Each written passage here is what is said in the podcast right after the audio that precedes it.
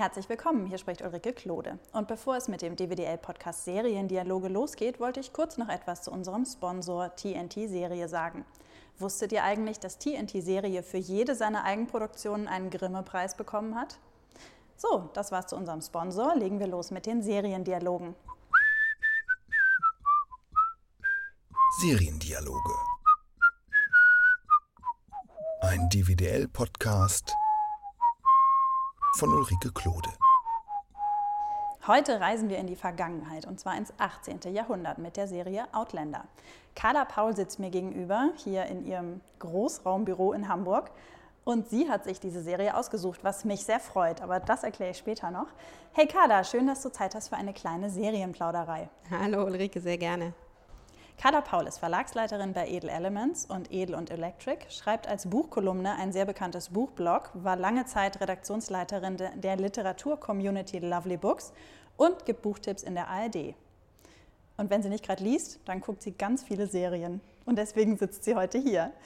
Carla, kannst du bitte erstmal ganz kurz und knapp erklären, worum es bei Outlander geht, für alle die, die die Serie noch nicht kennen? Okay, ähm, also grundsätzlich basiert das Ganze auf der sogenannten Highland-Saga von Diana Gabaldon. Und ähm, wir befinden uns erstmal, muss man sagen, ähm, im Jahr 1945. Also dort starten wir. Wir lernen die junge Claire kennen, die gerade dort ihre Flitterwochen ähm, verbringt in, in Schottland. Ähm, und äh, gemeinsam mit ihrem Mann äh, Franklin. Wir sind kurz nach Kriegsende. Sie ist eigentlich Krankenschwester und die beiden fahren sozusagen zur Erholung aufs Land.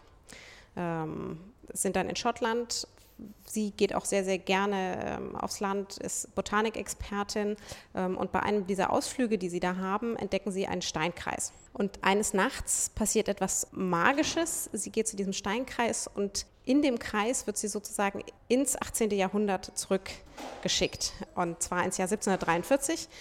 Dort trifft sie gleich auf eine ganze Truppe Engländer, man muss dazu sagen, dass ähm, wir befinden uns im, im, Jahr 1743, fand in, in Schottland, war gerade der Jakobitenaufstand, das heißt die Engländer gegen die Schotten. Schottland war eigentlich britisch besetzt und natürlich gab es Rebellionen, um sich das Land wieder zurückzuholen. Und genau hier zwischen gerät Claire und wird aufgenommen äh, dann oder sozusagen gerettet vor den Engländern von einer kleinen Truppe Schotten. Ähm, und äh, bei diesen Schotten befindet sich Jamie Fraser der erst sehr unfreundlich, neckisch ähm, ist und mit ihr nicht so viel anfangen kann. Ähm, um sie zu retten, muss er sie aber heiraten. Dann werden sozusagen beide zusammen gezwungen und erleben das ein oder andere Abenteuer und äh, müssen natürlich auch auf äh, hormonelle Art und Weise dann zusammenfinden, wie das für richtige Eheleute so, sich so geziemt.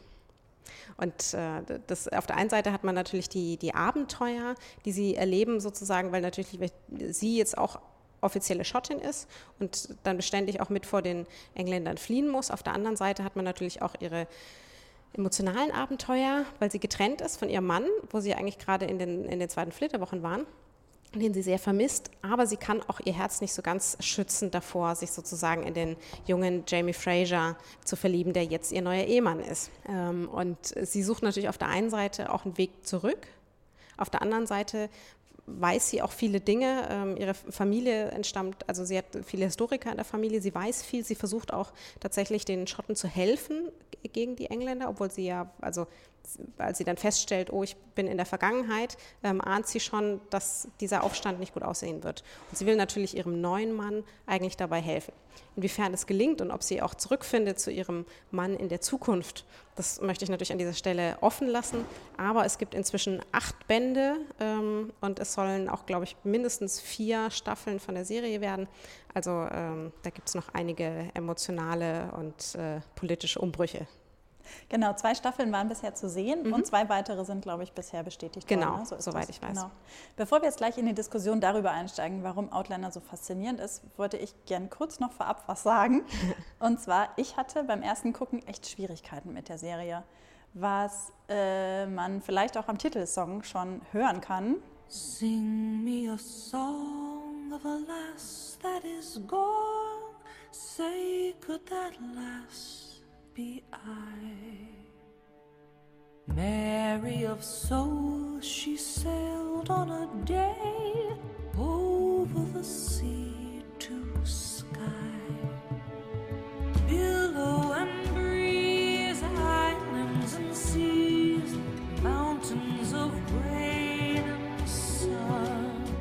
Wenn man die Serie nicht kennt, kann der nämlich, vor allen Dingen gekoppelt mit den weich gezeichneten Bildern, die da drauf geschnitten sind, doch ziemlich kitschig wirken. Zumindest hat es auf mich so gewirkt. Und das war nämlich mein erster Eindruck, als ich die Serie, ich glaube, das war Sommer 2015 oder so, als, ich, als sie zum ersten Mal bei mhm. Vox lief. Genau. Da habe ich da reingeguckt, den Vorspann gesehen und dann ging es gleich weiter und es war, wirkte alles super kitschig. Und ich dachte mir, nee, da habe ich überhaupt keine Lust, mich darauf einzulassen. Und nach zehn Minuten habe ich einfach umgeschaltet.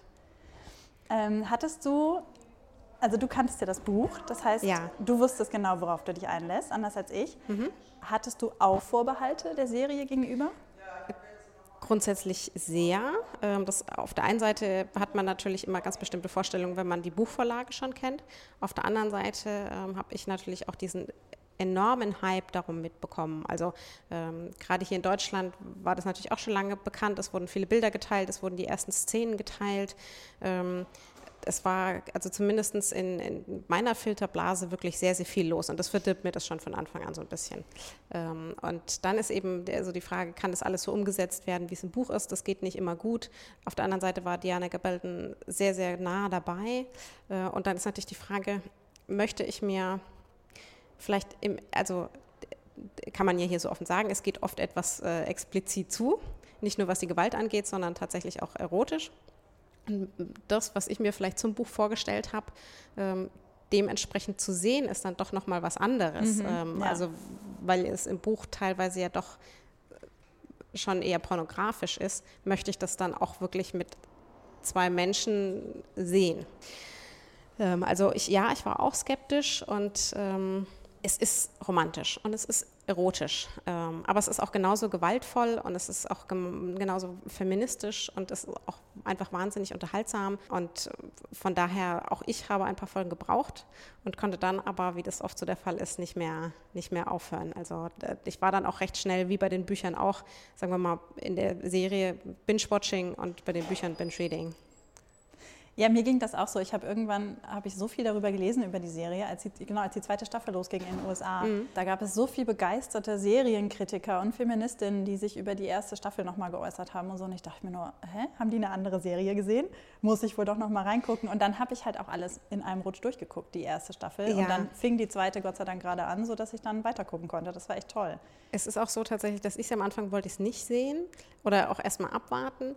Und dann hat ein Freund von mir, und der Fantasy-Autor Kai Meier, der auch leidenschaftlicher Seriengucker ist und und schrieb mir dann, doch, du musst das unbedingt gucken. Wir schicken uns immer Tipps, äh, Empfehlungen hin und her. Und ähm, er kommt ja nun aus dem Bereich und weiß also auch, was das ausmacht, wenn man vielleicht irgendwie von der Buchvorlage abweicht.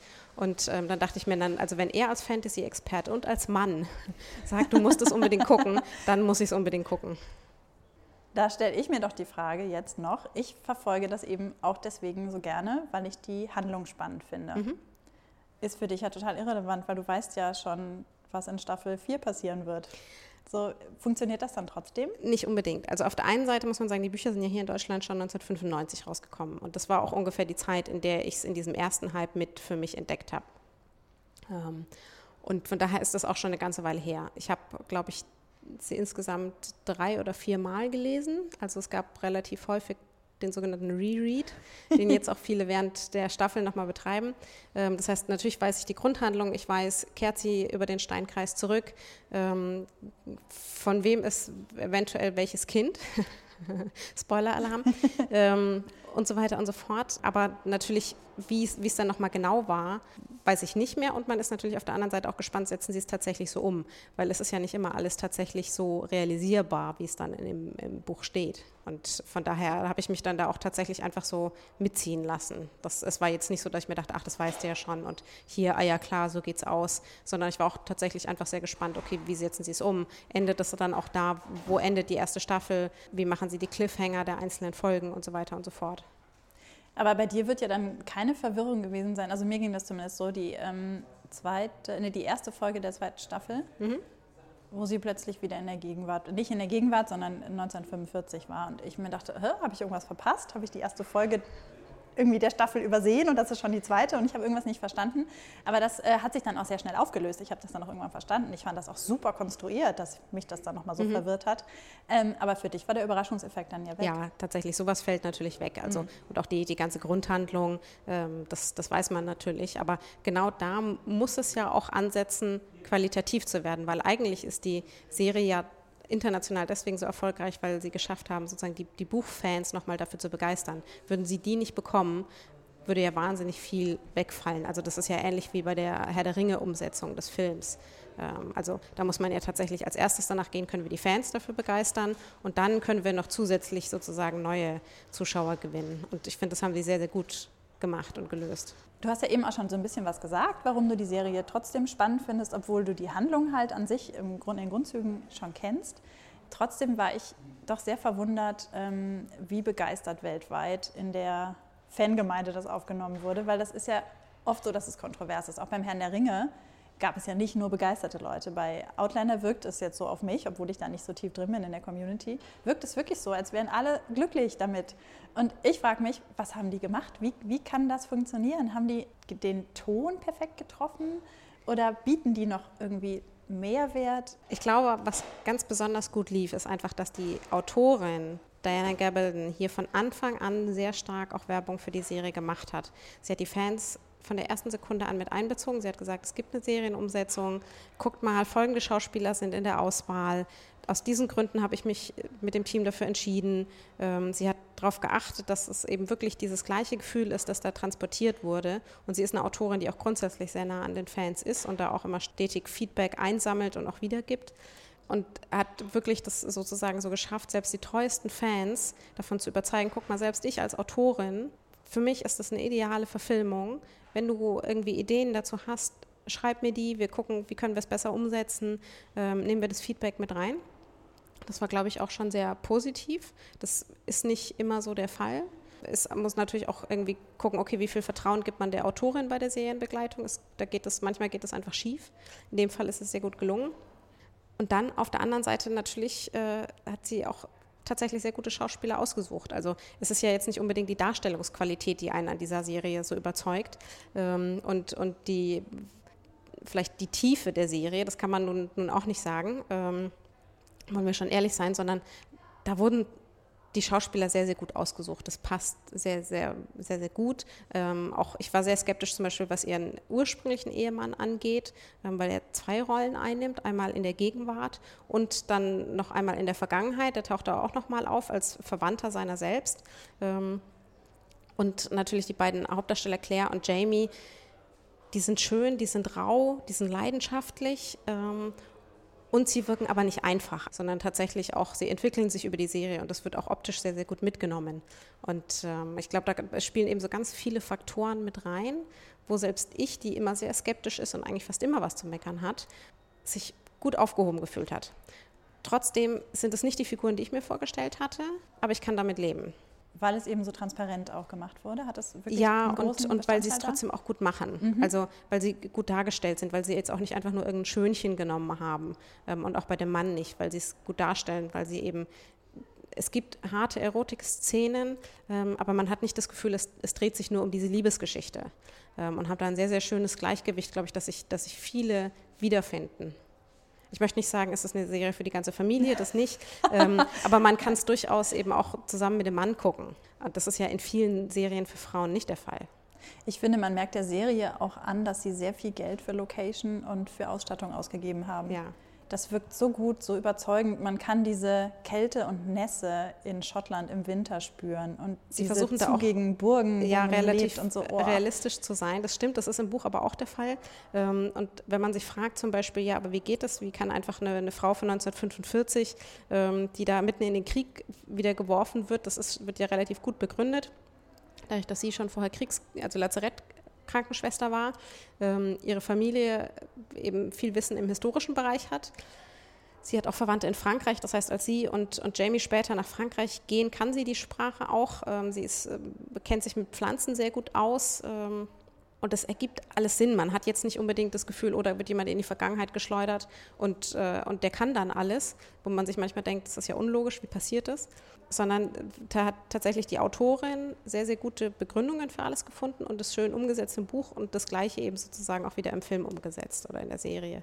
Und so, dass man auch nicht allzu oft auf den Gedanken kommt, nachzufragen, wie das denn eigentlich mit dieser Zeitreise funktioniert. Das auf jeden Fall. Und ich finde, man merkt auch an dem, wie du gerade geschildert hast, wie gut durchdacht diese Figur, diese mhm. Hauptfigur mhm. überhaupt ist, merkt man eben auch, dass es eine Buchadaption ist. Ähm, ich habe jetzt in letzter Zeit öfter beobachtet, dass ähm, es Serien gibt, die wirklich sehr gut sind in der ersten Staffel, die dann in der zweiten Staffel ein bisschen schwächer werden, weil es eben kein ausgegorenes Buch als Grundlage mhm, gibt, ja. sondern du hast am Anfang eine super Idee, eine tolle Geschichte die ist in der ersten Staffel auch ganz großartig gewesen, aber sie dann weiterzuentwickeln und glaubhaft weiterzuentwickeln, das ist dann echt schwierig. Also mir fällt da zum Beispiel Unreal ein. Ja. Unreal ist in der zweiten Staffel zwar immer noch gut, aber hat richtige Hänger mittendrin, so dass ich auch zwischendurch dachte, ist das noch dieselbe Serie wie in der ersten Staffel. Erst gegen Ende wird es wieder richtig gut, aber da finde ich, merkt man, das war eine geile Idee, super umgesetzt in der ersten Staffel, nur für die zweite Staffel fehlte dann eben die Folgeidee oder eben die durchdachte Geschichte. Und ja. bei Outlander ich war skeptisch, als ich gelesen habe, dass sie irgendwie in Frankreich sein werden in der zweiten Staffel. Aber es hat so gut funktioniert. Ja, genau. Weil die Figuren das, das funktionieren. Und ich bin auch normalerweise, wenn mich viele darauf ansprechen, sagen, wie kannst, wie, bist du ausgerechnet du Fan von, ähm, von dieser Buchreihe und dann auch der Serie? Weil ich eigentlich gar nicht so der romantische Typ bin und eigentlich eher eben norwegische Krimiserien gerne mag. Also je blutiger es ist, desto, desto besser. Aber es, es, ist wirklich so gut umgesetzt und es passt und es ist so ein gutes Verhältnis ähm, und auch die Charaktere finde ich einfach grundsätzlich sehr spannend und sehr interessant und ähm, die sind alle für sich wichtig, sodass man sich vorstellen könnte, aus, aus gewissen Dingen vielleicht auch sogar ein Spin-off zu machen. Ähm, es ist sehr voll, sehr, sehr prächtig dargestellt und dann aber eben auch ähm, realistisch kann ich nicht sagen, ich war noch nicht im Jahr 1743, kann ich sagen, war das tatsächlich so, aber zumindest, dass mir ähm, keine Fragen bleiben. Und das ist ja einfach das, das Wichtigste. Ja, ja, das stimmt. Hast du eine Lieblingsfigur in der Serie? Ja, klar. Hat man, hat man immer, oder? Also das macht man ja immer. gar nicht ich absichtlich. Ich kann mich oft auch nicht entscheiden. Ja. Ähm, ich äh, gehe immer sehr stark über Charaktere. Ich habe auch mein Problem in Büchern. Wenn ich dort niemanden finde, sozusagen, der mein, mein Herz irgendwie packt, den ich nachvollziehen kann, bin ich raus. Ähm, und ich war in den Büchern schon sehr, sehr großer Claire-Fan und bin es glücklicherweise hier auch. Ähm, und finde, das ist eine fabelhafte, sehr starke, tolle Frau, die die ähm, Herausforderungen wirklich gut meistert, trotzdem lustig, chaotisch, liebevoll bleibt. Und, und, für mich auch sehr realistisch abgebildet ist. Das ist eine Frau, wie ich auch bin, wie ich auch viele Freundinnen habe, wie ich mir das gut vorstellen kann. Und ähm, von daher gehe ich da sehr stark mit ihr mit. Gibt es eine Figur, die du im Buch nicht so gut fandst, aber in der Serie jetzt gut? Äh, ja, tatsächlich ihren, ihren Mann. Aha. Ähm, der war mir im Buch sehr unsympathisch. Also der erste Mann, mit dem sie sozusagen in der Gegenwart verheiratet ist und dessen äh, früherer Verwandter natürlich auch im 18. Jahrhundert sehr negativ dargestellt wird. Das ist so seine Rolle. Ähm, den fand ich jetzt aber in der Serie lustigerweise als, als Mann in der Realität sehr sympathisch. Und dann natürlich auch irgendwie den, den, den früheren Verwandten dann wieder sehr nicht sympathisch, aber nachvollziehbar. Ich konnte, mhm. es, konnte mir eher erklären, warum er so ist und warum dann ähm, auch alle Handlungen, die sich daraus ergeben, sozusagen so vollzogen werden. Ich muss mal aufpassen, dass ich nicht so viel spoiler. ähm, und das gelang Ihnen in der Serie tatsächlich besser? Vielleicht einfach über den Schauspieler. Ähm, vielleicht konnte ich mich über den besser identifizieren. Das ist ja auch interessant, weil das ist ja der einzig wirklich hochkarätige Schauspieler. Der es Tobias Menzies, ähm, der auch wirklich in sehr vielen unglaublich guten britischen Produktionen ja. dabei war. Ähm, zum Beispiel The Honorable Woman hat er eine große Rolle gespielt. Ähm, ja, also eigentlich alles, was gerade wichtiges Britisches auf den Markt kommt, da ist Tobias Menzies dabei. Ich hoffe, er wird Menzies gesprochen, ich habe keine Ahnung. Menzies würde man auf Deutsch sagen. Ähm, das finde ich interessant, dass das dann doch so viel ausmacht. Vielleicht. Vielleicht liegt es an was anderes. Er ist nicht, jetzt nicht unbedingt optisch mein Typ, also es ist nicht so, dass ich ähm, in, in, ihn verliebt bin. Äh, trotzdem, ja, mein Herz schlägt ein bisschen für Briten.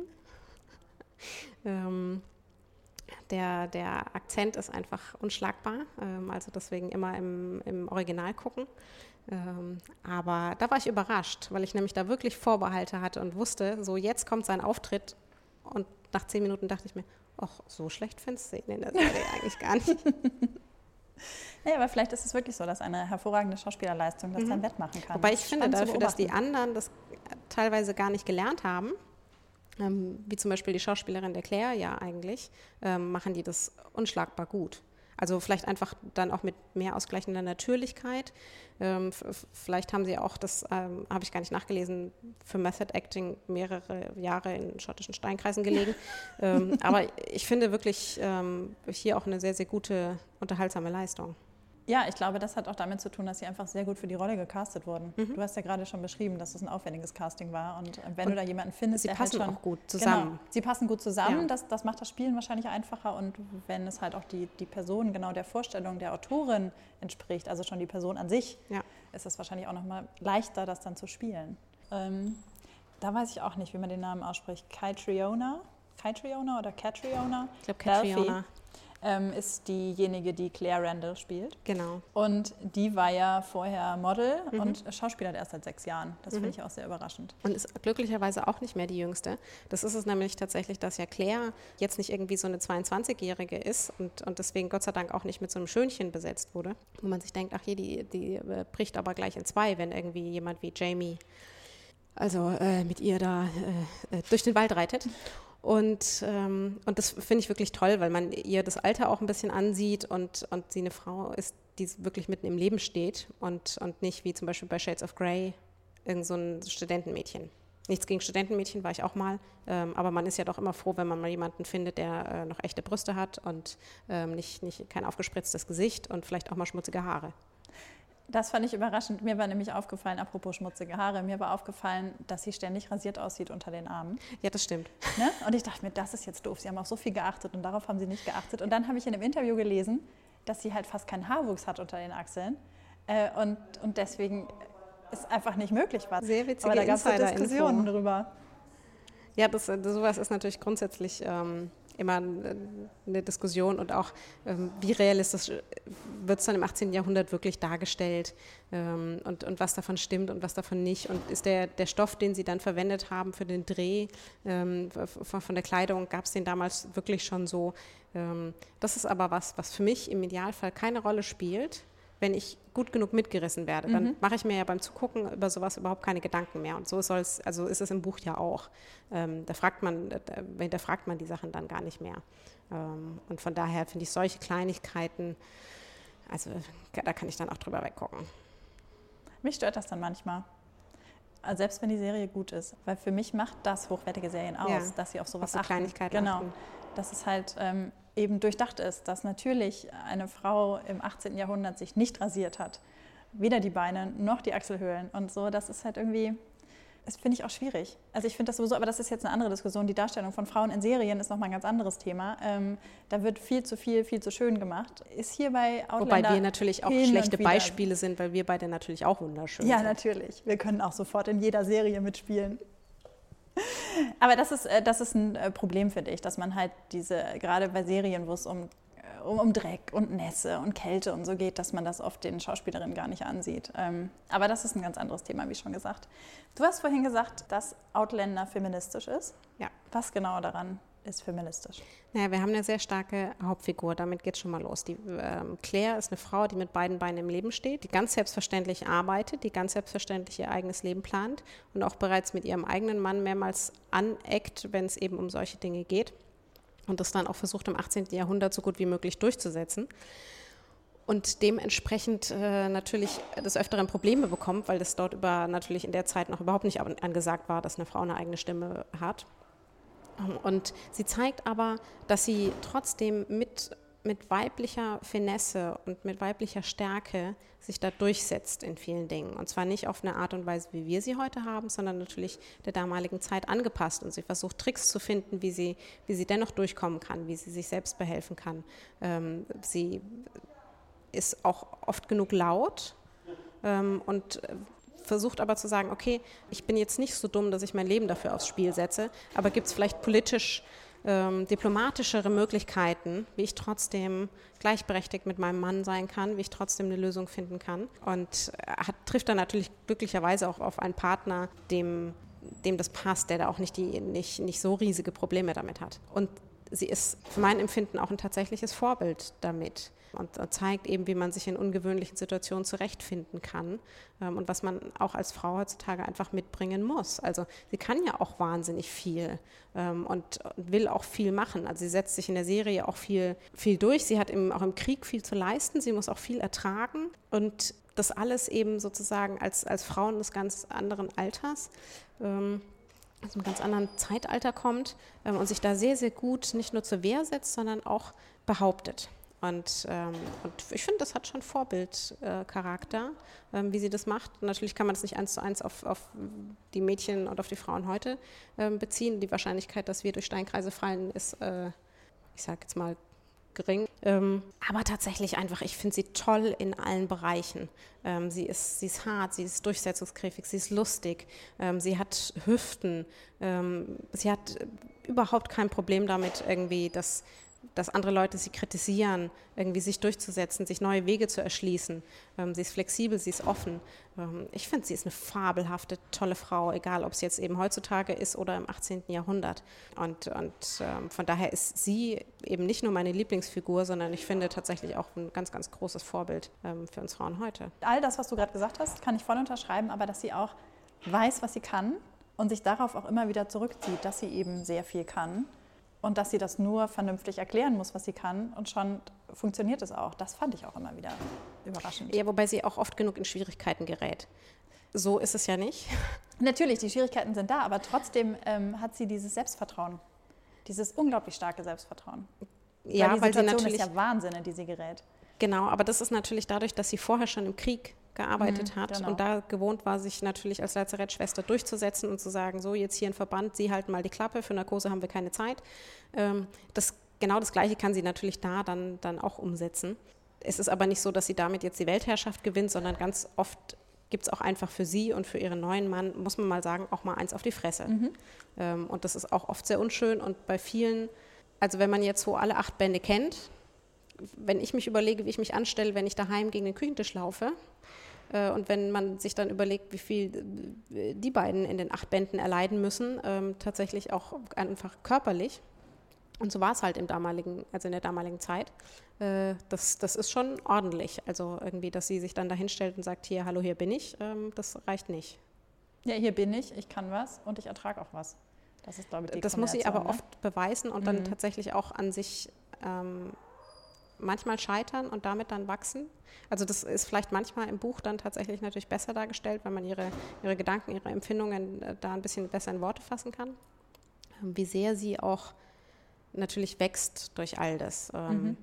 Emotional, aber auch, auch körperlich, wie sehr sie sich verändert.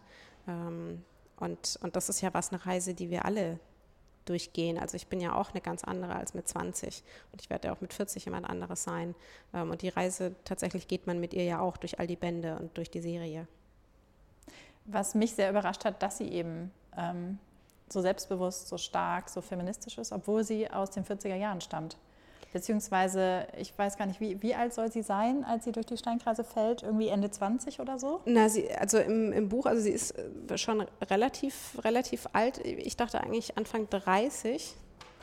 Also naja, relativ die, alt. Genau, ich wollte gerade sagen, der, das ein oder zwei Jahre, das macht das ja dann nicht aus. Aber sie ist ja irgendwie eine Frau aus einer Zeit, wo eigentlich ähm, ihre Haltung, wie sie sie hat, gar nicht selbstverständlich war. Und wo es eigentlich überraschend ist, dass wir auf, genau auf so eine Frau stoßen. Mm. Ich glaube nicht, weil eigentlich ging es ja damals schon ganz gut los. Also wir hatten ja auch in Deutschland hier nach dem Krieg die Trümmerfrauen und sehr viele, die natürlich einfach deswegen stark sein mussten, weil es gefordert wurde. So, dann, ansonsten bist du draufgegangen. Ähm, das war ja nicht eine freiwillige Sache, dass man gesagt hat, irgendwie, ach, suchst du aus, wie viel Kilo Selbstbewusstsein willst du denn heute haben. Ähm, und aus dieser Generation entstammt sie ja eigentlich auch. Also sie, wer weiß, wie sie gewesen wäre, hätte sie nicht den Krieg durchstehen müssen mhm. und nicht da gearbeitet. Ähm, und, äh, und sie entstammt aber auch aus einer Familie mit starken Charakteren, die sie dementsprechend natürlich aufgebaut haben und die ähm, vielleicht ähnlich wie Lara Croft zu ihr gesagt haben, wenn, wenn wir irgendwie Historiker sein können, wenn wir uns für alles interessieren, wenn wir in den Wald gehen, wenn wir reiten gehen, dann kommst du natürlich mit. Und ähm, sie ist ja eigentlich äh, eher so ein Typ Pippi Langstrumpf grundsätzlich. Und ich glaube, die finden sich ja immer zurecht, egal in welcher Zeit.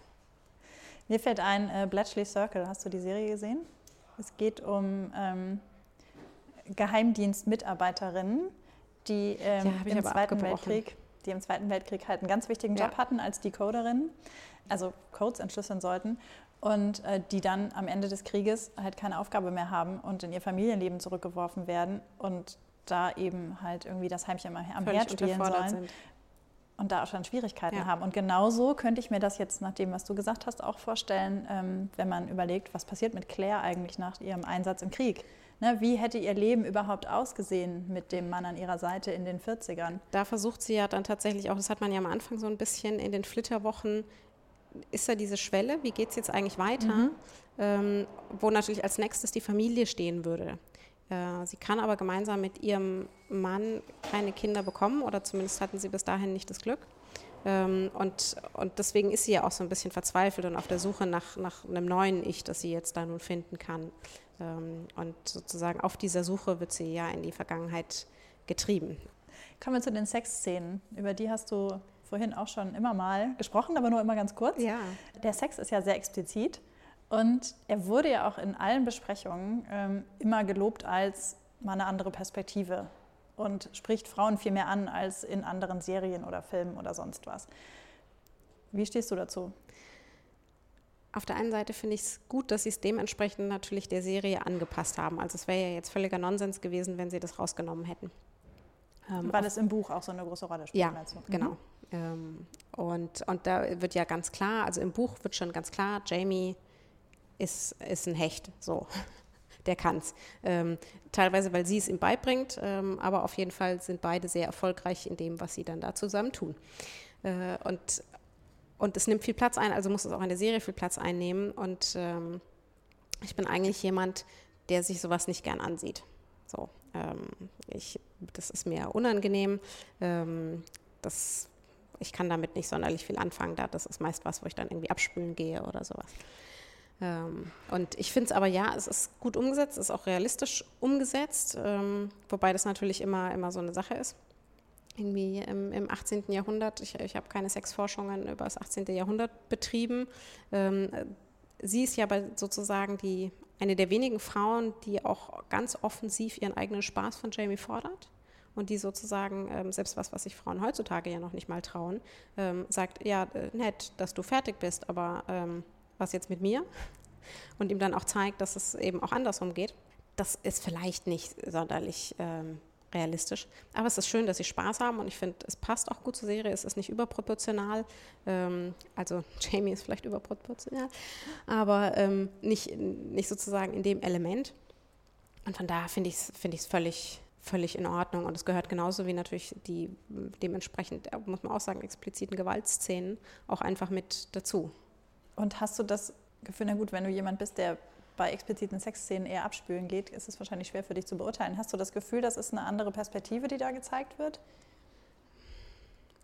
Ich finde es wirklich, äh, wirklich, wie du sagst, schwer, schwer zu beurteilen.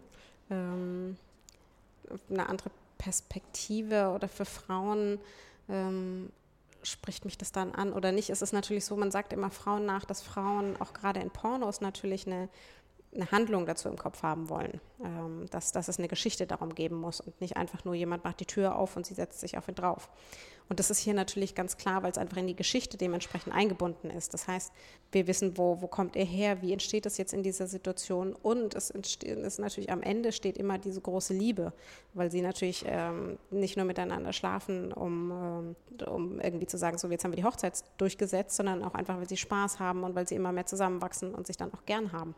Ich glaube, das ist was, was für die meisten Frauen eine große Rolle spielt, dass, ähm, dass es nicht einfach eben eine platte Sache ist, sondern eben eine begründete Handlung. Warum legen die sich jetzt da zusammen ins Gras? Ähm, und was passiert danach? Also ich, ich, glaube, dass es einfach tatsächlich das ist. Und, ähm, und das ist einfach sozusagen, dass im, im Kopf vieler Frauen es einfach bunter und dichter und besser erzählt ist und logischer und sie dann auch sich eher sozusagen weg, damit wegträumen können, ähm, als wenn einfach nur irgendwie zwei Nackte aufeinander gelegt werden. Naja, und das, mir ist halt auch aufgefallen, dass das, was du eben auch schon angesprochen hast, ähm, die Geschichte damit auch fortgeführt wird. Also Genau. jede Sexszene hat eine Bedeutung. Es Ja. ist nur, nicht nur, dass eine Geschichte drumherum gestrickt wurde, sondern äh, die Charakterentwicklung wird fortgeführt, die Handlung der einzelnen Handlungsstränge, die werden fortgeführt. Das ist alles. Ich glaube, man könnte die Geschichte gar nicht so gut erzählen, wenn die einzelnen Sexszenen weg wären. Ich weiß jetzt nicht, ob es für jede einzelne gilt, aber für sehr, bei sehr vielen es ist gehört mir das sehr dazu, ja. Das ist im Buch auch so. Und ähm, was, wo, wo sie es tatsächlich einfach sehr, sehr gut äh, geschafft hat, ist aber auch so darzustellen, es ist auch kein perfekter Sex. Es ist jetzt nicht irgendwie die, die Pornodarstellerin, die aussieht wie tatsächlich irgendwie aus Gummi gegossen, ähm, sondern es, es ist eine Frau, die Spaß hat oder die auch manchmal Probleme hat. Also es gibt ja auch ähm, gewaltvollen Sex in der Serie. Und auch hier wirkt es einfach wieder sehr realistisch. Ähm, und, und da haben sie sich auch sehr viel, sehr viel Mühe wieder gegeben. Ähm, und das ist, glaube ich, irgendwas einfach, da können wir Frauen nicht so leicht umschalten im Kopf, ähm, wenn, wenn das nicht so bis ins Detail, ich würde sagen, bestückt ist, aber das ist ja auch irgendwie. du weißt, was ich meine.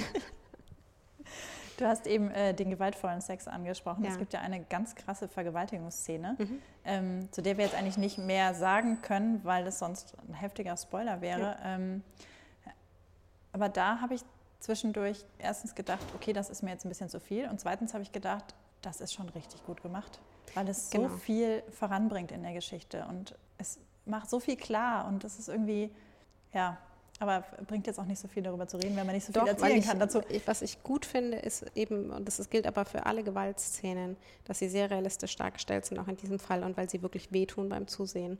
Und, ähm, und sexualisierte Gewalt ähm, sollte nicht aussehen, meiner Meinung nach, wie bei Shades of Grey und ein Spiel sein im Sinne von, ähm, und diese Gedanken erzeugen von wegen, ach, naja, wenn sie Nein sagt, meint sie doch Ja.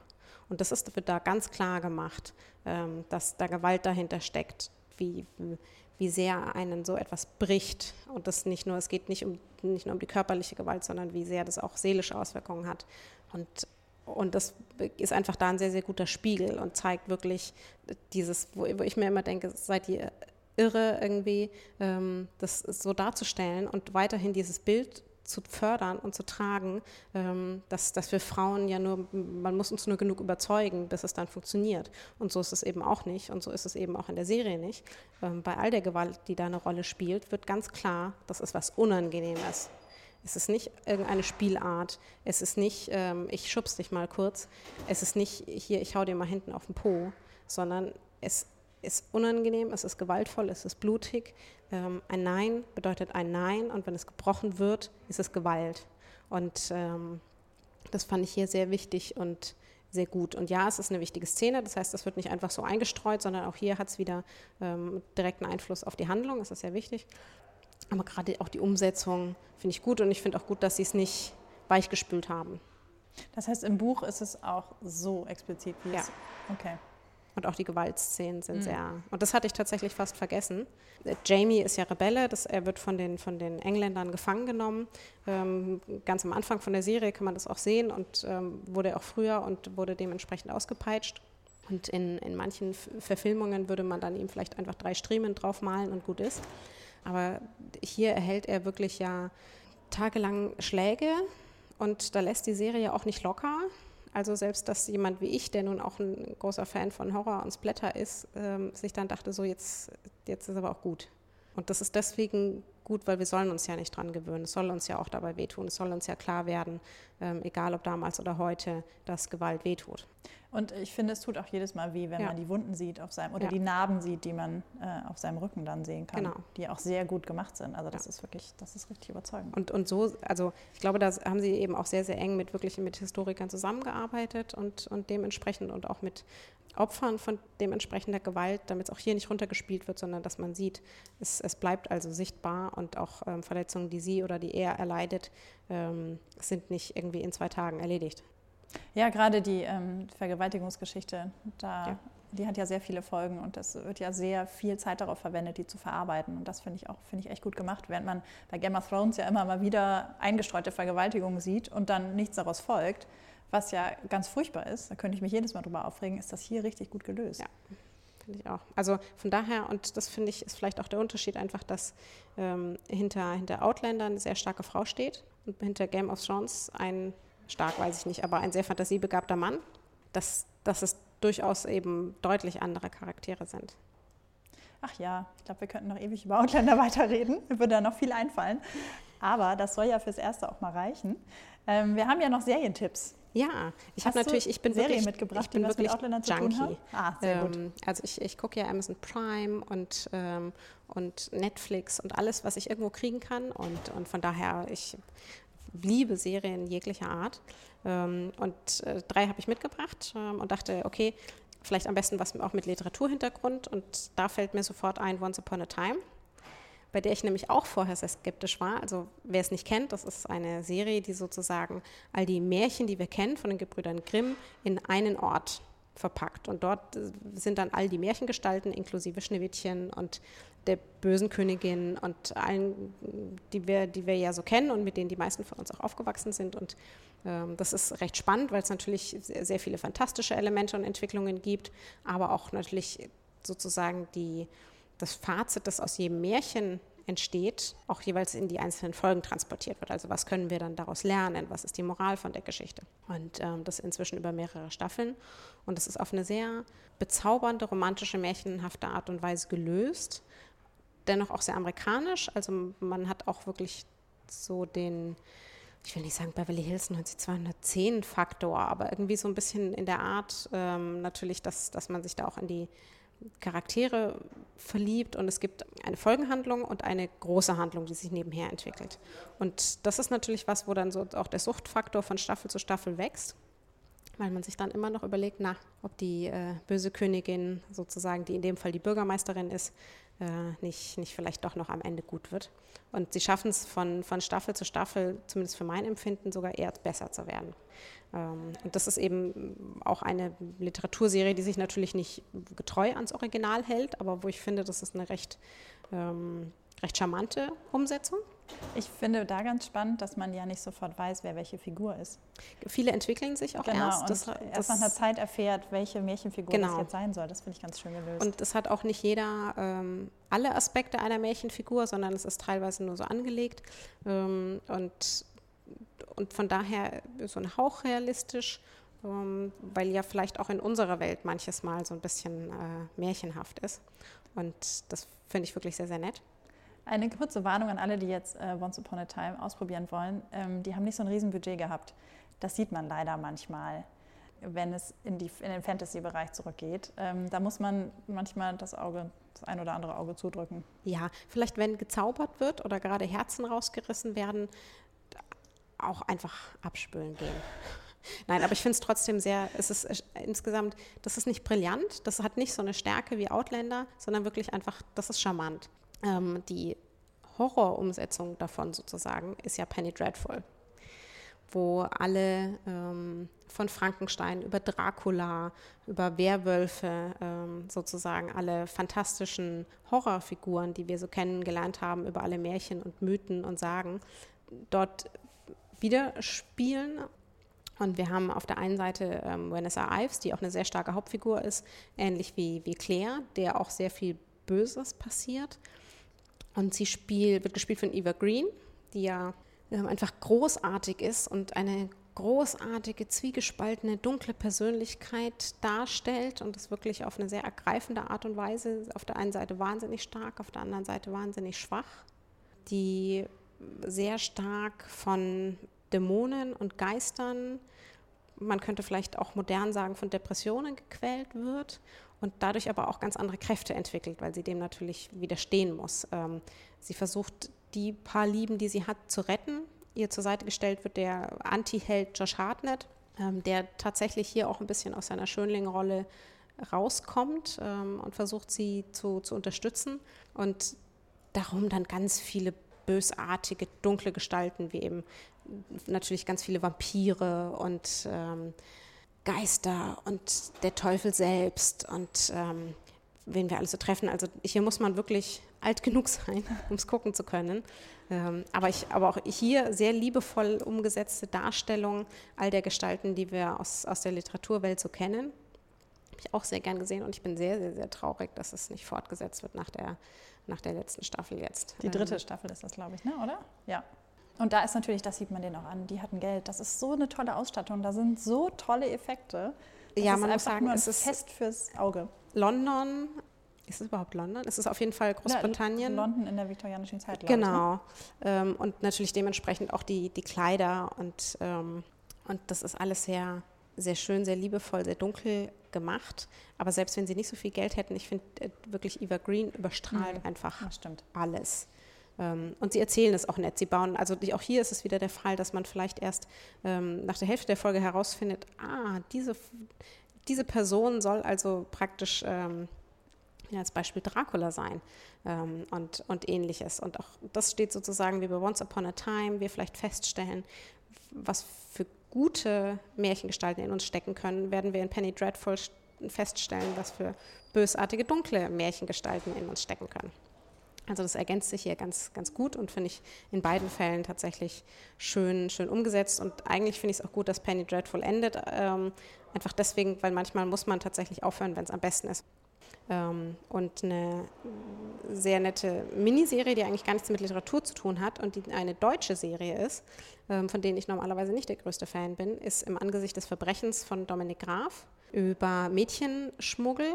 Ähm, und die es tatsächlich schafft, mit relativ geringem Budget, glaube ich, also natürlich im Vergleich zu den großen Hollywood-Serien, eine wahnsinnig starke Schauspielleistung aufzufahren und man fiebert so mit und man vergisst nach wirklich sehr kurzer Zeit, dass es eine deutsche Serie ist. Ähm, und ich mag einfach seine, seine Art, Schauspieler nackt darzustellen. Also nicht, dass sie keine Klamotten anhaben, sondern man hat wirklich das Gefühl, das sind jetzt ihre Charaktere. Man merkt nicht, dass es Schauspieler sind. Ähm, der geht bis auf die Tiefe der, der Dunkelheit, die wir manchmal so im Herzen tragen. Und das ist gerade eben bei, bei dieser Serie, wird ganz nahe gebracht, A, du könntest der Nächste sein und zwar nicht nur als Opfer, sondern vielleicht auch als Verbrecher, weil es genau erklärt, wo kommt es eigentlich in uns her? Ähm, wie kommt es dazu? Wie sind die Verstrickungen des Verbrechens? Ähm, und geht dem eben auf, auf die Spur, bis es, bis es wehtut und ist großartig dargestellt. Also ich bin eh großer Dominik Graf-Fan. Ähm, sehr, sehr sehenswert. Das ist eine super Mischung, die du da empfohlen hast.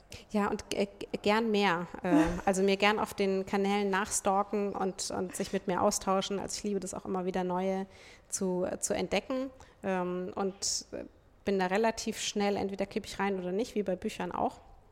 Und, und ich finde das einfach ganz fantastisch, was inzwischen glücklicherweise auch an Qualität für Serien ähm, alles möglich ist. Ja, lieben Dank, Carla. Ich sehr, hoffe sehr, gern. Ich hoffe sehr, dass wir jetzt Leute angesteckt haben mit unserer Begeisterung für Outlander und dass jetzt auch einige Männer versuchen, mal Outlander eine Chance zu geben. Das wäre doch sehr schön. Ja, es ist wirklich, ähm, es ist es ist bunt, es ist leidenschaftlich, es ist gut erzählt, es ist sehr brutal ähm, und definitiv, definitiv sehenswert. Wie immer werde ich natürlich weitere Infos zu den Serien, die wir hier empfohlen haben, auf die Podcast-Seite stellen. Und nächsten Freitag gibt es dann wieder eine neue Folge Seriendialoge. Diesmal eine etwas andere Ausgabe, aber dazu verrate ich jetzt noch nichts. Bis dahin, frohes Gucken. Seriendialoge.